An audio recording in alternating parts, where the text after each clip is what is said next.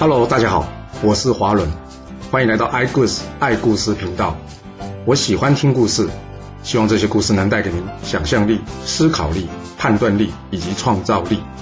让我们一起来听故事吧。上次说到呢，郑庄公准备出兵攻打这个宋国了。他按照这个祭祖的建议呢，先去向陈国跟鲁国呢修好。他派人呢前往这个陈国去请臣。什么是请臣呢？就是请求和解的意思。这请臣的使者到了呢，陈国的大臣呢建议这个陈桓公接受这个和解的建议吧。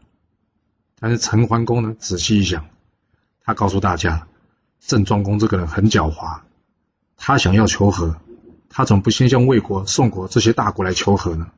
反而先向我们这种小国求和，这摆明就是离间计嘛。若是我接受了，我跟郑国可能还没变好。但是却马上得罪了宋国呢，我看不出这样的和解对我有什么好处啊。于是他拒绝接见这个郑国的使者。哇，这郑庄公知道这事呢，非常的生气啊。他心里想：你陈国呢，就是靠这个魏国跟宋国给你撑腰。现在魏国君主才刚刚上任，自顾不暇。好，等我联络这个齐鲁呢，先攻打宋，接下来就来修理你。在旁的祭祖呢，则告诉郑庄公说：“主公，我们是大国，对方是小国。我们找他求和，他难免会怀疑我们有什么别的意图吧？这样吧，我建议呢，我们先出其不意，派兵攻打陈国，那一定会有所收获的。之后呢，我们再派个能言善道之士去跟陈桓公说：‘哎呀，这是一场误会。’然后呢，将我们所拿到的这些俘虏啊、财物还给陈桓公。”让陈桓公知道呢，我们不是故意欺负他，这个时候再求和，他应该就会答应了。在陈国的问题解决了之后呢，我们再讨论如何解决宋国的问题会比较好。郑庄公一听，嗯，这个方法不错，于是依计进行。他先派人去攻打这个陈国，然后呢，派着尹考叔去跟着陈桓公讲和。这尹考叔告诉这个陈桓公啊。我们家主公是真心求和的，因为上次求和失败了，没想到下面的人与我们两个国家关系不好，便自作主张出兵去攻打你们了。哎呀，我们主公听到这事啊，非常的生气跟难过，所以呢，赶紧派我来跟你们道歉。陈桓公看着尹考叔的这样子呢，最后他愿意接受郑国的道歉，并且呢，跟郑国和解。郑国终于解决陈国的问题了。接着，这郑庄公问祭祖啊：“攻打宋国，我想听听你的意见。”祭祖告诉宋庄公啊：“主公，这宋国爵位尊高，又是大国，并不是可以轻易去讨伐他的。我们呢，可以先去朝见这个周王，之后呢，我们再假借周天子的命令，汇集齐鲁的军队，共同出兵来讨伐宋。”郑庄公听到这里，开心的称赞祭祖：“厉害！”你真是足智多谋啊！接着，他带着这个祭祖呢，一起去觐见这个周桓王啊。周桓王听到郑庄公来啊，他理都不想理他。这时候，他身边的大臣周公黑肩呢，则是跟他说：“大王，这诸侯来朝见你，礼貌上你必须见他们的。而且，这个郑国现在势力强大，我觉得呢，你不但得见他，还得特别礼遇他呢。”这周桓王听到这，哎，又是礼貌上要见他，无奈啊也只好见这郑庄公了。但是这周桓王呢，本来就不喜欢郑庄公了，加上上次呢郑国来抢粮食的事情呢，让他一想起来就是一肚子火，所以呢，他一见到这郑庄公呢，就挖苦的对他说：“爱卿啊，你们今年收成还好吗？”其实这是一句非常普通的问话，而郑庄公呢。并没有注意到周桓王的话中有话，于是他客套的回了：“托大王洪福，今年的收成很好。”这周桓王接着说：“哦，那真是太好了，我的粮食终于可以留下来自己用了，不会被人给偷偷抢走了。”哇，话一说到这呢，郑庄公就知道了，这周桓王呢是在偷偷骂他了，他很生气的当下告辞。不发一语。那周桓王呢，既不请他吃饭，也不送他礼物，只给了他十车的粮食，还找人告诉他呢，这些粮食呢是给他备用的，以防他将来欠收粮食不够。哦，郑庄公听到这个话，非常非常生气啊，他很后悔这次来见这周桓王，他告诉这个祭主啊，大王对我这么没礼貌，而且呢还拿这十车粮食来讥笑我，我打算。不要收下这些东西，你觉得我该怎么拒绝他？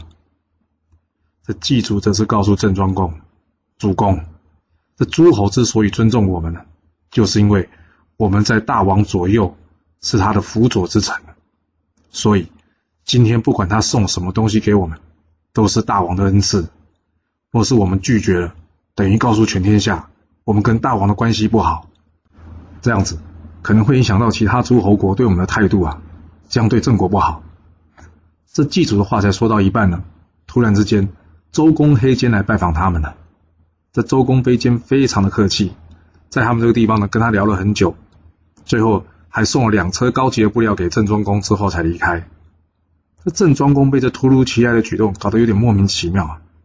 他问这祭祖：“这周公黑肩是在演哪一出啊？”祭祖告诉郑庄公：“周桓王呢，有两个儿子。”长子叫做佗，次子叫做克。那周桓王呢，宠爱次子，并且让周公黑肩呢负责他的教育。我猜呢，这王室将来恐怕会有争夺王位的问题。而这周公黑肩这次前来呢，就是想要预先为这将来的争执先做准备。他希望呢，我们能成为他的外援。不过刚好，他带来这两车上好布料呢，马上可以派上用场。郑庄公疑问的看着祭祖啊，这两车布料能干什么用呢？祭祖告诉他：“主公啊，把这些布呢盖在这些玉米上面，然后对外说呢，这是周天子所赐予给我们的。大家只会看到上面的布啊，不会看到下面的玉米。若是大家看到周天子赏赐给我们这么多东西，就表示呢，周天子很重视我们。这个时候。”主公，你在对外面说，这宋国很久没来朝见大王了，大王特别命令你去讨伐宋国。我们用这个理由呢，号召诸侯国，要求他们出兵。若是不出兵，就是违抗王命。这宋国就算再大，也没有办法对抗我们这个奉王命而来的军队啊！郑庄公听完祭祖的话之后呢，拍拍他肩膀说：“妙啊，我就照你的话去进行。”之后呢？这郑庄公一路宣传，听到了呢，都真的以为周天子要来讨伐这个宋国了。这消息很快的传到宋襄公的耳里，哇！宋襄公一听到这个消息，大吃一惊啊，该怎么办呢？所以呢，赶紧派这使者呢去找这个魏宣公，看看他有什么好方法。这魏宣公一想，郑国跟齐国刚刚同盟，不然这样，他请这个齐僖公来帮忙，看能不能解决这郑国与宋国的争执啊。这齐僖公呢，听到这魏宣公来请他呢，他也去请这个郑庄公。没想到这郑庄公却没来啊！齐僖公一看，哇，这郑庄公没到，等于是调停失败了。所以他就告诉大家了，这也没办法，他不愿意来，那没什么事，我就先回去了。这宋襄公呢，看到齐僖公这话一讲了，他心里呢非常的担心呢。于是呢，他跟齐公说：“哎呀，你先留步啊。”齐公说：“还有什么事啊？”宋襄公说：“既然来了，我们也结个盟吧。”这齐公想说：“他没事结什么盟啊？”但是宋襄公呢，一直的邀请他，齐公也不愿意得罪他，所以只好勉强的同意跟他结盟了。其实大家都知道，这个结盟只是做做样子的啦。而另外一头呢，这周桓王对郑庄公余怒难消啊，他想说：“嗯。”我干脆废掉他这个职位好了。在旁的周公黑肩呢，则是跟这个周桓王说：“大王，不要啊，也要没事去得罪这个郑国啊。”就在这周公黑肩的强力阻止之下呢，最后这周桓王呢，改任这国公继父为右卿士，将这个郑庄公呢改成了这个左卿士。也就是说呢，保留他的官位，不过这个官位呢就是个虚衔，没有实际上的权利了。郑庄公听到这决定呢，他觉得好笑。为什么？他跟大家说了，我就看准这周天子没这个胆量，敢把我换掉。这周桓王大概没想到吧？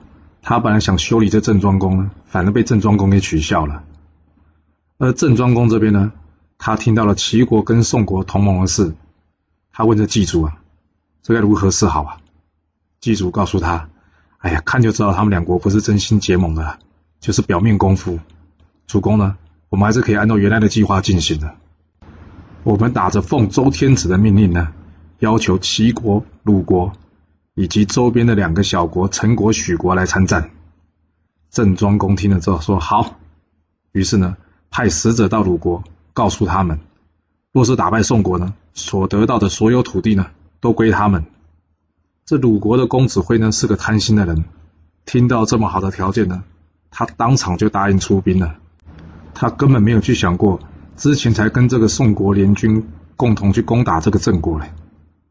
他还告诉这鲁国国君呢，大王，不然我们就代替这个郑国呢，邀请这齐国一起出兵吧。就这样，公子辉呢率领兵车两百乘，这齐僖公呢则是派他的弟弟仪仲年。率领兵车三百乘前来参战，协助郑国。这郑庄公呢，则是亲自带领着公子吕、高渠弥、尹考叔、公孙运等一般将士，并且呢，制作了一面大旗，上面写着“奉天讨罪”。他呢，以齐国在左，鲁国在右，自己呢，则是在中间，一行人等浩浩荡荡奔杀宋国而来。这公子辉为了抢功呢，率先在这老挑这个地方呢与宋兵遭遇了。他奋勇当先，拆一仗就将这宋兵杀得丢盔弃甲，抓了两百五十个人。哇！郑庄公很开心呐，为他记上了第一个功劳。接着呢，他再派这个尹考叔协同这公子辉共同来攻打这个郜城。另外，派公子吕接应，而这公子玉呢，则是跟着一众人共同攻打这个防城。由高渠弥接应，他自己呢，则是安营在这老挑，听取战情。这松山公一听到，哇，三国会师啊，他吓得面如土色啊，这该怎么办呢？赶紧问他的大司马孔富家。孔富家告诉他，主公，我又找人去打听了，这周天子根本没有下令讨伐我们呢，这摆明的是郑国使用诈术欺骗这些国家。不过现在讲这些太晚了。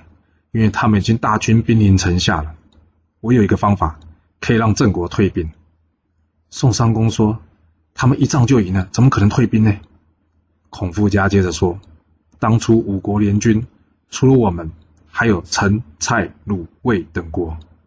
现在看来，陈跟鲁呢是跟郑国同一边了，但是魏跟蔡没有动静，表示郑国并没有说服他们。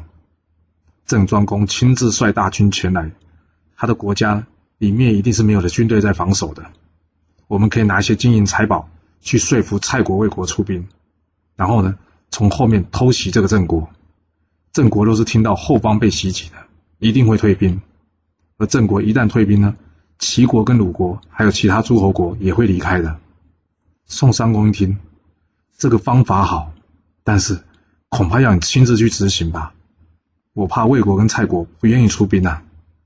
孔夫家说：“没有问题的，我可以率领一支军队前去为这两国做向导。”这话一说完了，孔夫家率着嘛两百乘的兵车呢，赶紧带上这金银财宝，赶去这个魏国，请他们呢派兵攻击这个郑国。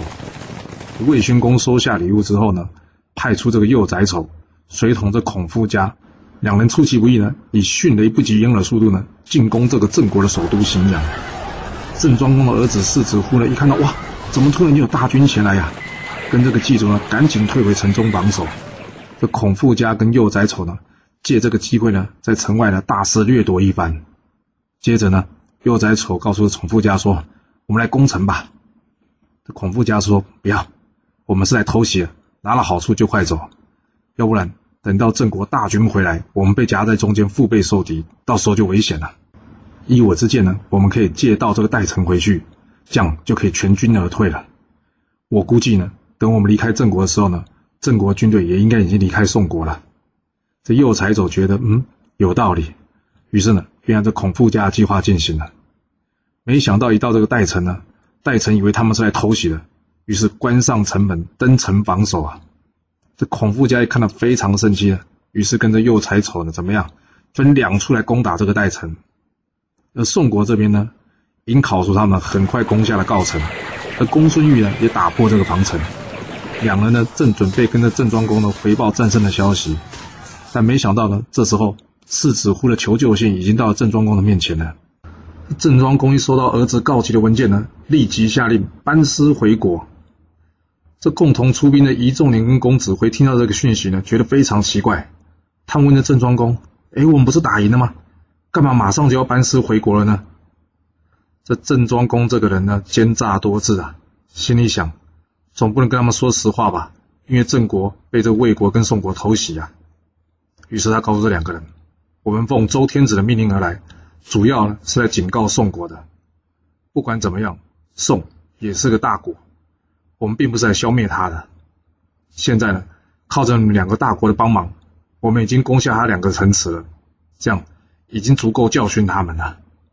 这些城池呢，我不敢占为己有。这样吧。”就让齐国跟鲁国各占一城，你们觉得怎么样？这齐国一众年呢，考虑到因为跟郑国有盟约，所以呢再三的婉拒，坚持不敢接受。所以呢，最后这个两城呢，都交给了第一场就打赢了这个谁？鲁国的公子辉。哦，公子辉可没那么客气哦。这郑庄公说给他，他马上说谢谢。接着呢，就派士兵占领了这两个城池。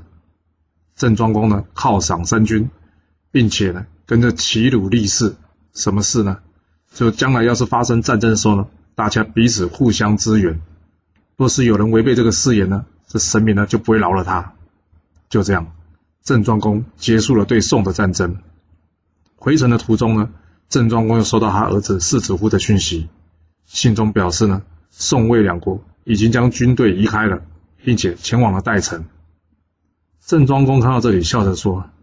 我早就知道宋魏两国没有能力攻打我们，不过这孔富家呢，完全不会用兵。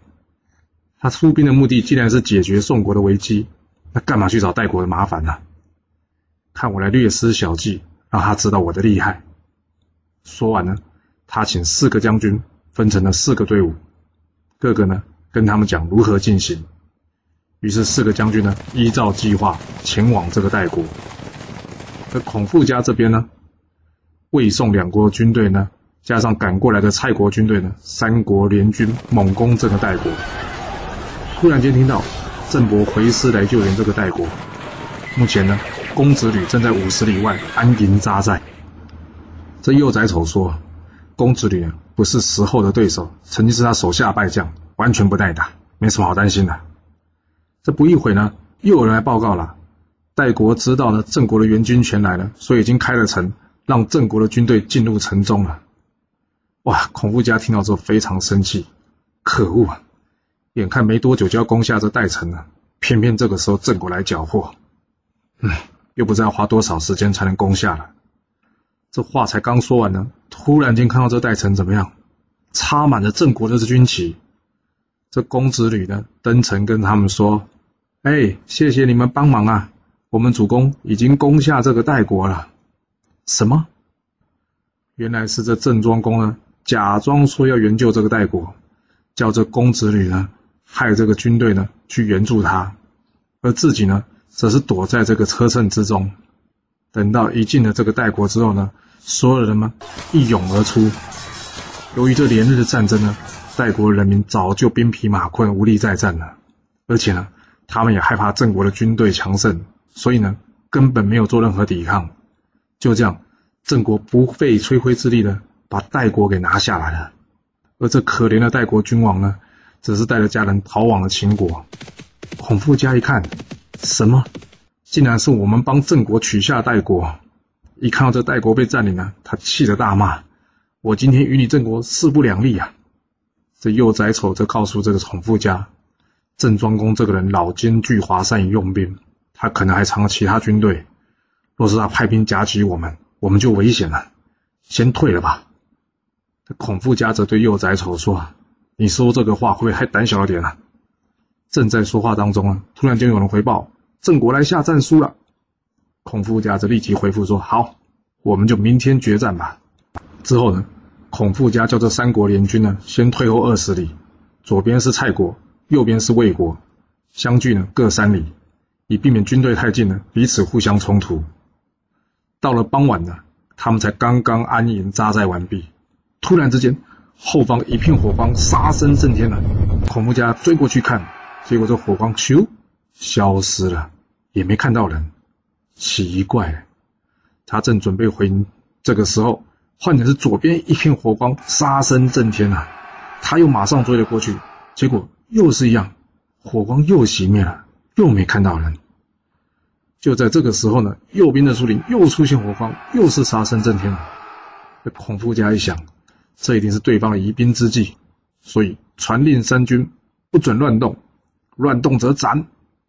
这话才刚说完呢，左边的火光又起了，再次杀声震天了。这孔夫家呢，军队就是不动。没想到这时候士兵回报：糟糕，郑军偷袭这个蔡国了。这孔夫家呢，赶紧上车，亲自前往救援。也就在这个时候呢，右边的火光也起了，杀声震天而来。哎呀，到底是哪一路军队啊？孔夫家说：不管了，先去救左边的蔡国吧。但没想到这驾车的人一紧张，结果反而往右边跑过去了。这孔夫家就是与这右边的军队呢杀了一阵，结果才发现啊，原来是自己的盟军魏国的军队啊！哎呀，两国军队呢合兵之后回到中间，才发现中军呢已经被这个郑国的将军高渠弥给占领了。这个时候呢，右边有尹考叔，左边有公孙玉杀到，这右宰手呢接住了这公孙玉，孔富家呢则是来战这一考叔，这一打就打到了清晨，太阳都快出来了。孔富家一看不对啊，于是夺路而出，没想到呢又遇到这高渠弥，最后呢他连战车都丢了，只带了二十多个人徒步逃走，而这幼崽丑呢已经战死在沙场了。三国联军最后被这郑国呢完全给击溃了，而原来他们在郑国城外呢收割了这些粮食，最后呢还是被这郑国给拿了回去了。这郑庄公得了代城，又击败了这三国联军。他心情可以说是超级开心的，他犒赏这个三军呢，并且自得意满的说：“现在的我跟古代的方伯来比，也毫不逊色啊。”这众大臣呢，个个都附和郑庄公的话，只有这尹考叔呢，很不以为然的哼了一声。郑庄公听到这声音呢，很不高兴了，他怒视着尹考叔，问他：“你恨什么意思啊？”尹考叔回复他：“主公啊。”古代的方伯都是大王受命的，可以代替天子讨伐诸侯，没有人敢违抗的，而且叫诸侯出兵，也没人敢拒绝。但是今天我们去讨伐宋国，其实是假传大王的意思，而且魏蔡两国呢，更是公然抵抗王命，协助宋国。另外，像陈国、许国这样的小国，竟然敢拒绝出兵，请问这样的状况？我们哪一点有方伯的威严呢？郑庄公听完之后，先是沉默不语，接着他笑着说：“嗯，你说的有道理。不过这魏蔡两国已经全军覆没了，算是已经得到应有的惩罚了。至于这个陈跟许，若是我们要兴师问罪，你觉得从哪一国先下手比较好？”尹考叔接着说了。陈国接近齐国，许国则是接近我们。我们可以派人呢去协助这个齐国攻打这个陈国，而另外呢，请这齐国呢出兵协助我们攻打许国。事成之后呢，陈国归齐国所有，而我们呢，则是拿下许国，并且将这结果呢派人向周天子报告，这样才可以掩人耳目啊。郑庄公一听说，好，这样处理好。就按照你的建议进行，不过这顺序得调整一下。我们先讨伐陈国，之后呢，再来讨伐这个许国。哎呀，你看这一句话呢，又有两个国家可能会被灭了。这陈国跟许国的命运会如何呢？而这故事将会如何的发展呢？我们要到下次才能跟各位说喽。好了，今天就先说到这。若喜欢我的故事，记得动动您的手指，给我五星评价，或是追踪、订阅以及分享哦。当然，也欢迎您留言分享你对这一集的想法，或是你也可以请我喝一杯咖啡或是饮料，让我有持续创作的动力。其实历史就是顶层阶级的生活记录，了解他们的思考方式以及作业模式，才有机会改变您的未来。谢谢您来听我说故事，我们下次再见喽。